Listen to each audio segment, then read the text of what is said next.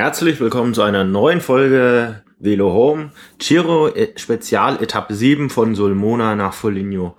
Heute eine reine klassische Sprinter-Etappe mit nur ganz, ganz wenig Schwierigkeiten. Eine Schwierigkeit gleich zu Beginn der Etappe, Bergwertung der zweiten Kategorie. Früh im Rennen hat es sich eine dreiköpfige Spitzengruppe gelöst. Mit dabei Stefan Küng, der Schweizer aus dem Team BMC und auch Patrick Retsch vom Team Age Dessert La Mondiale. Also der Deutsche auch erstmals groß in Erscheinung getreten. Die Flucht dauerte nicht wirklich lange, denn Damiano Cunego, der Führende der Bergpreiswertung, hat seine Mannen eingespannt und hatte es auf die Bergpunkte abgesehen.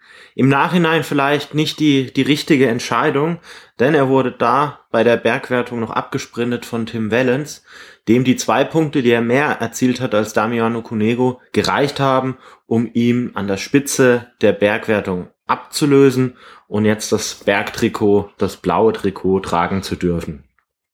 Nach der Bergwertung gab es eine, eine lange Phase, in der etwas Verwirrung herrschte. Das Feld ist in drei kleine Felder zerbrochen. Es war lange unklar, wer sich jetzt in welchem Feld befindet. Da wurden diverse Namen immer mal wieder genannt. Zakarin war beispielsweise mal ein Stück lang in einem hinteren Feld. Vorne gab es immer wieder Angriffe, bis sich dann wieder eine Gruppe lösen konnte. Mit dabei wieder Stefan Küng aus dem Team BMC und fünf Begleiter.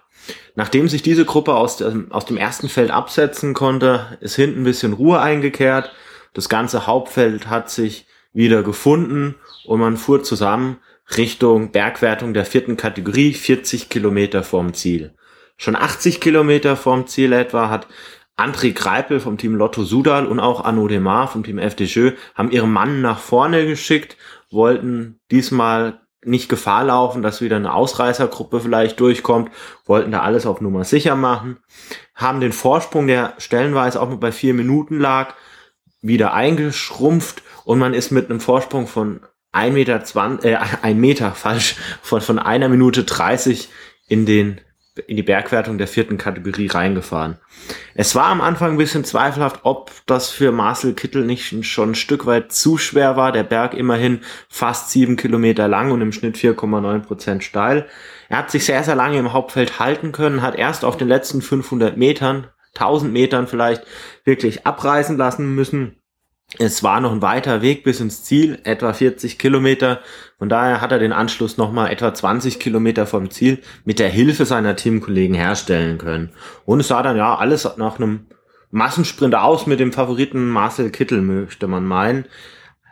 Allerdings auch nur so lange, bis man dann plötzlich ein rotes Trikot am Seitenrand der Fahrbahn hat stehen sehen. Marcel Kittel hatte etwa fünf Kilometer vom Ziel einen technischen Defekt, was dazu führte, dass er dann aufgrund der Nähe zum Ziel nicht mehr aufschließen konnte und der Schlusssprint dann ohne ihn stattfinden musste die letzten Kilometer insgesamt sehr hektisch, sehr, sehr viele Kurven. Es war nicht, nicht so leicht, da noch Positionen gut zu machen. Von daher war es wichtig, dass man ganz vorne in die letzten paar Kurven reinfuhr. Ein Team, das das recht gut gemacht hat, war das Team Lotto Sudal mit André Kreipel.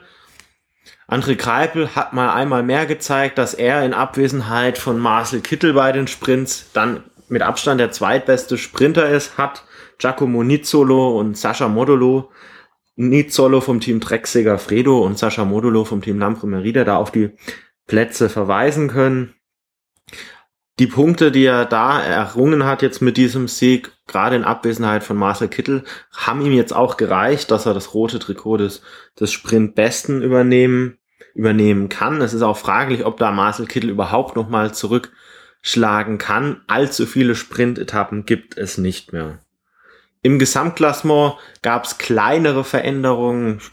Name, den man anführen kann, ist Esteban Chavez, der jetzt aufgrund der Hektik des Finals da in einer Gruppe mit neun Sekunden Rückstand reingekommen ist. Also ziemlich das, was er gestern auf, bei der Bergankunft noch gut gemacht hat.